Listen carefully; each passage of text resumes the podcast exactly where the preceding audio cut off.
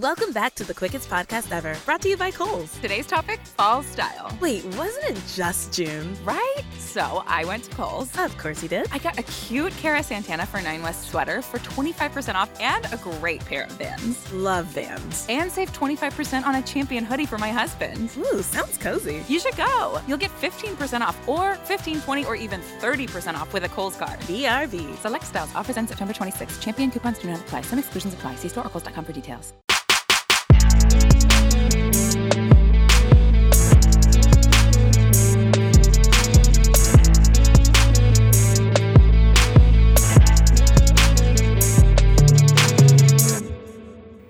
Hello, hello, bienvenidos. Yo iba a decir lo de la chiquibombón, pero después dije, ay Dios, ahorita me, me No, demanda. no, no, exactamente. Señores, bienvenidos a un nuevo episodio de Hablemos de Series RD, el podcast.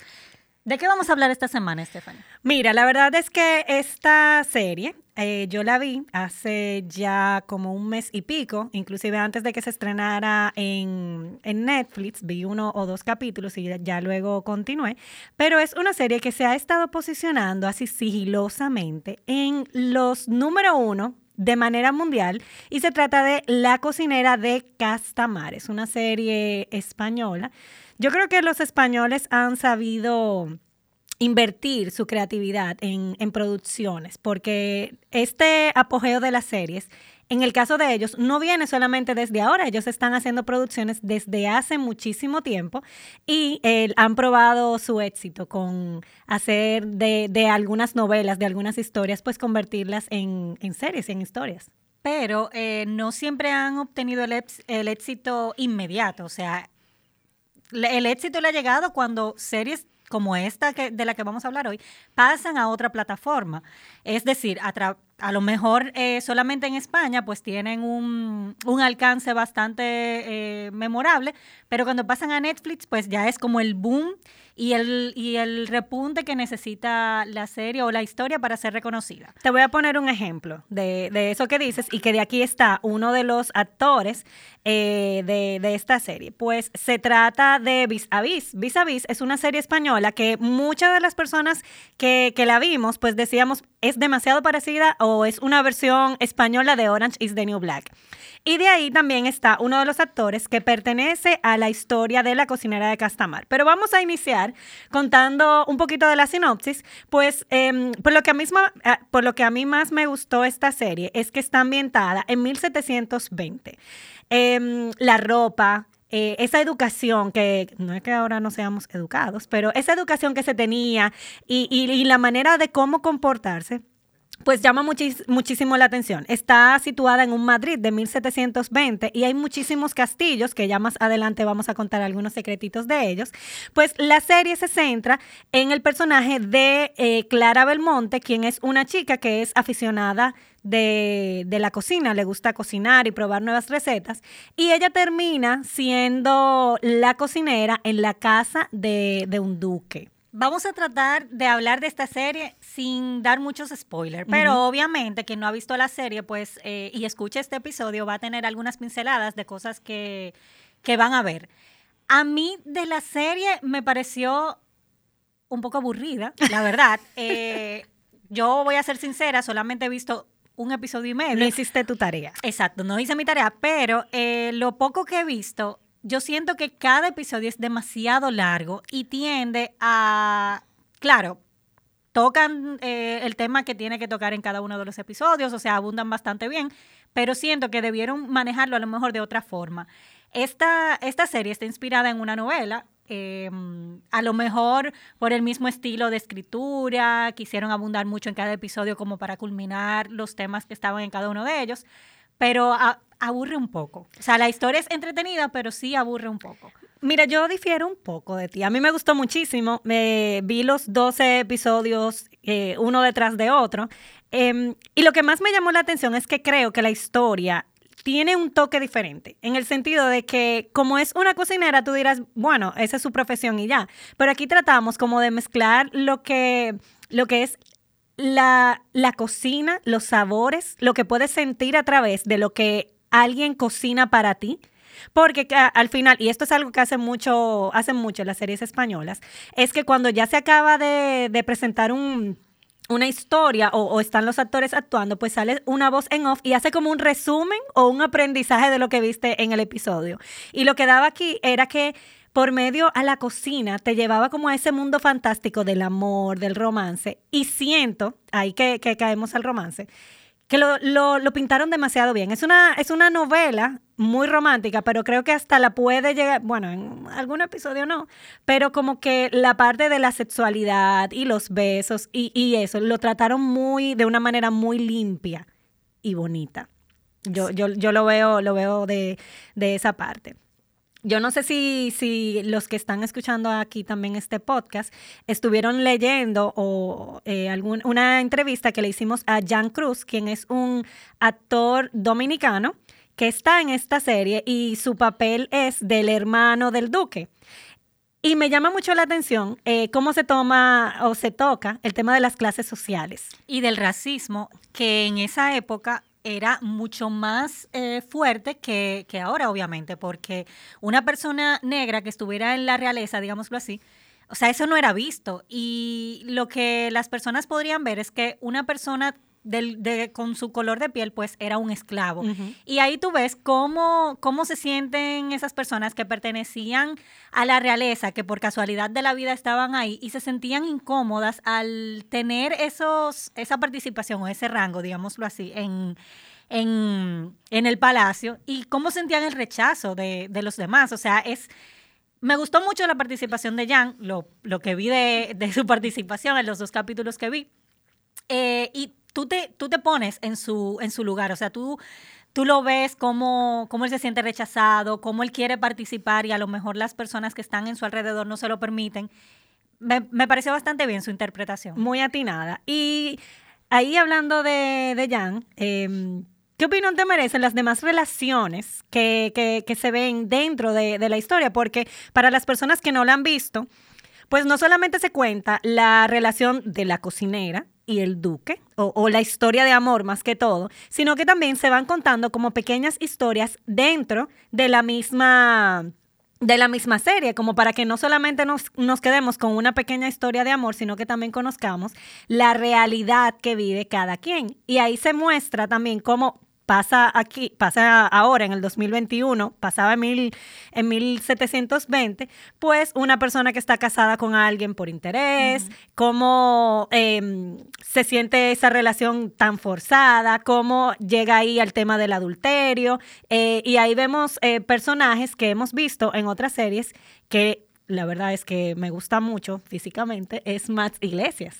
que él es reconocido como uno de los personajes eh, más sobresalientes de la serie, pero, o sea, cuando tú buscas información acerca de, de, la serie en sí, pero yo no lo veo tan principal. No sé si es que él se destacó tanto en su papel que, que lo ven así. O sea, la verdad es que me ha parecido bastante bien. Él es un muy buen actor tiene un físico bastante llamativo, o sea que por eso las chicas a lo mejor también pudiesen buscar la serie.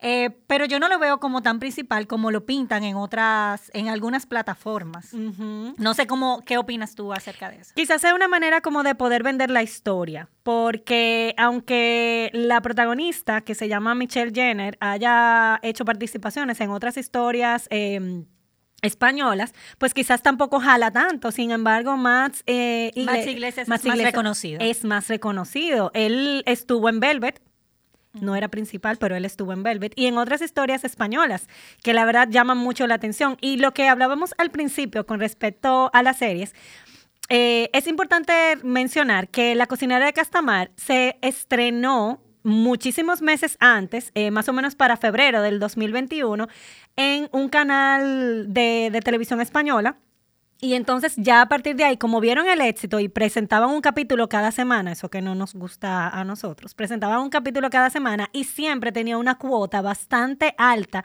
de personas que estaban viendo eh, la historia. Y pues ahí ya entonces para este mes de julio, pues hace su lanzamiento para Netflix eh, Latinoamérica, pues promoviendo o, o de una u otra manera dándose a conocer a nivel mundial. Y nosotras, bueno, y volviendo al tema de los personajes, eh, uno de los personajes que no me gustó fue el Duque, porque yo lo sentía Ay. bastante adulto. Es que yo creo que tú estabas pensando en el duque de los Bridgerton. No, bueno, posiblemente, pero yo lo vi tan adulto para, para Clara Sí. que, que me molestaba, o sea, me molestaba verlos juntos, me molestaba, eh, él me molestaba. Ah, yo creo que él te cae mal, porque la verdad es que yo lo veía como tan respetuoso y eso era No. algo que yo siento que querían mostrar dentro de, de la historia, el respeto que, Que puede haber en una que puede haber relación. en una relación, porque él nunca se pasó, spoiler, pero él nunca se pasó con ella, o sea, la sí, verdad. pero no, no, para mí no hubo química, o sea, para mí. Entre Mm. ellos dos no hubo química también, o sea, me faltó, yo lo sentía como demasiado soso.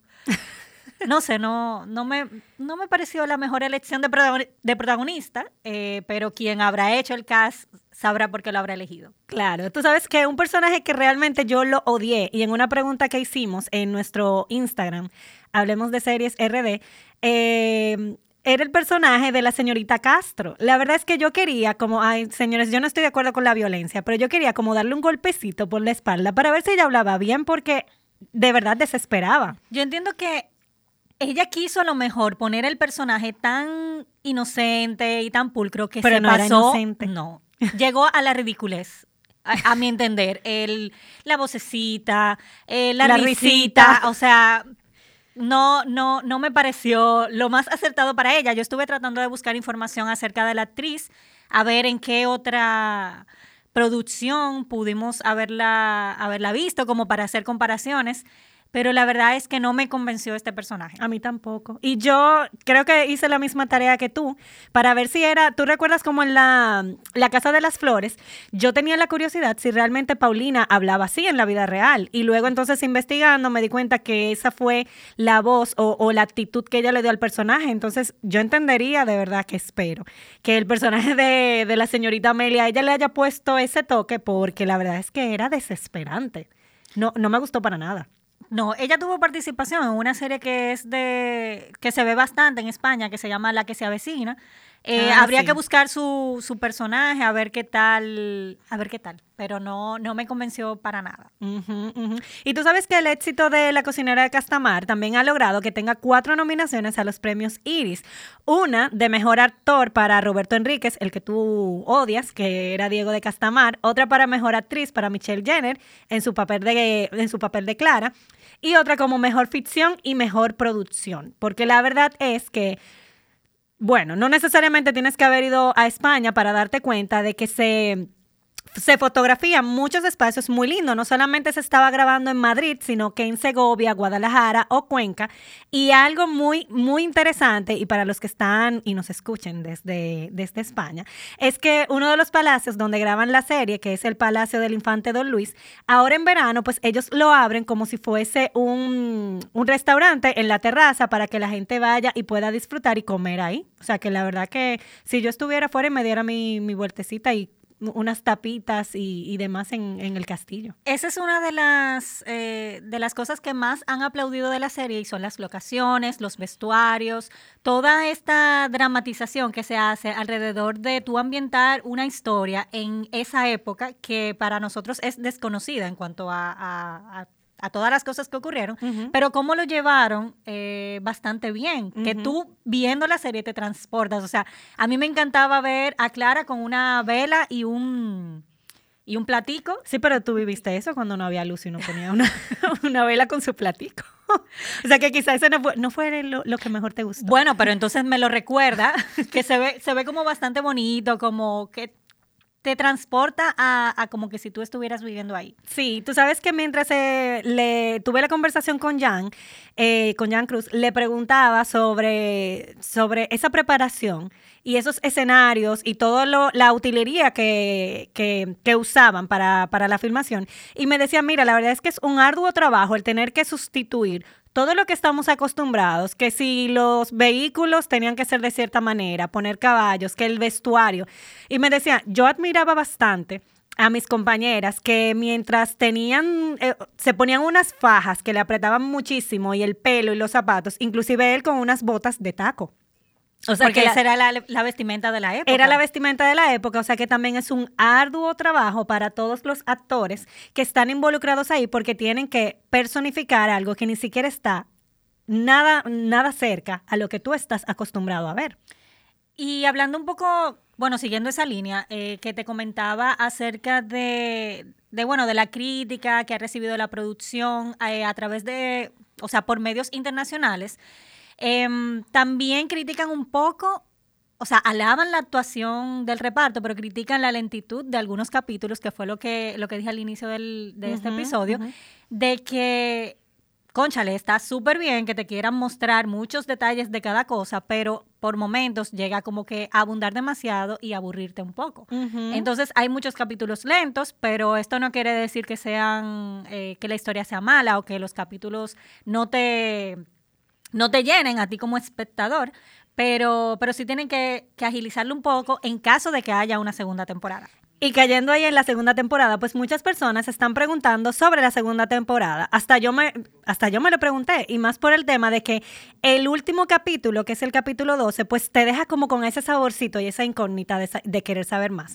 Y lamentablemente, o por lo menos por ahora, pues no se tiene previsto una segunda temporada, porque como está basado en un libro, pues no hay una continuidad, todo lo contrario. Pues el escritor de, este libro lo que sacó fue otro, eh, que se llama Los 10 escalones y no tiene nada que ver una historia con la otra. Pero algo que sí recalcan es que yo no sé si ustedes recuerdan que cuando salió La Casa de Papel, La Casa de Papel estaba prevista para hacer una temporada y se estrenó no sin pena ni gloria, pero se estrenó un poquito tímida en España, en Antena 3, me parece que fue. Y ya luego cuando dio su salto a Netflix, que se volvió tan popular, pues los ejecutivos y productores de, de, la plataforma pues decidieron trabajar una, unas siguientes temporadas, pues en base ya a la creación de la historia y los capítulos y los personajes pues no se descarta que quizás en algún momento pues ya se pueda eh, que los ejecutivos de Netflix digan, mira, la verdad es que ha sido muy popular, eh, vamos a crear eh, o vamos a seguir creando la historia en base a y vamos a, extenderla. Aunque de mi parte yo creo que es mejor dejarlo con un buen sabor a extenderlo y que eso no, no funcione. Eso te iba a decir, que no necesariamente quiere decir si una historia está basada en un libro, que lo dejemos ahí, porque muchos productores o creadores de series, pues lo que aprovechan el repunte de, de, rating que tenga alguna historia y la continúan. Y eso puede ser algo tanto beneficioso como acabar con, el, con la historia ahí mismo. Y bueno, para ya finalizar este podcast, el segundo de esta segunda temporada, pues mencionarles que La Cocinera de Castamar se está posicionando como, hasta el día de hoy, la grabación del día de hoy, como la tercera más vista del planeta, detrás de Virgin River y Sexo y Vida. Además, eh, esta tendencia se repite en toda Latinoamérica, ocupando en los 10 primeros lugares en México y Argentina y hasta el día de hoy, cuando grabamos este podcast, en República Dominicana se encuentra, se encuentra en la posición número 2. Señores, muchísimas gracias por escuchar Hablemos de Series RD, el podcast. La próxima semana vamos a traer otro, otro tema bastante interesante y le invitamos también a que nos comenten de qué quisiera que hablemos a través de, nuestro, de nuestras redes sociales. En Instagram nos encuentran como, nos encuentran como Hablemos de Series RD. Y, y nada, los esperamos en un nuevo episodio.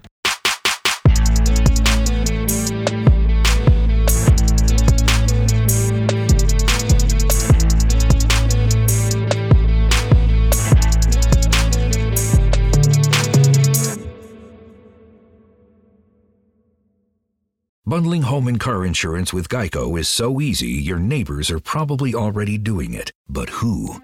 They may drop little hints like Beautiful day out. Even more beautiful since we saved by bundling our home and car insurance with Geico. Or Yard work is hard. Much harder than bundling with Geico, which was easy. Or it may be even subtler, like Speaking of burgers, we bundled our home and car insurance with Geico and saved a bunch of money. Bundling is easy with Geico. Just ask your neighbors. And now it's Geico's Motorcycle Rules of the Road. Before you ride, make sure your mirrors are clean and adjusted properly. And if you're going on a group ride, make sure the lead biker knows where they're going. Uh, Ed, quick question. Where are you taking us? Oh, I have no idea. What, am I the leader? because I was uh, following that dude with the red helmet. Where, where is he? And the rule to saving on motorcycle insurance is in 15 minutes, Geico could save you 15% or more.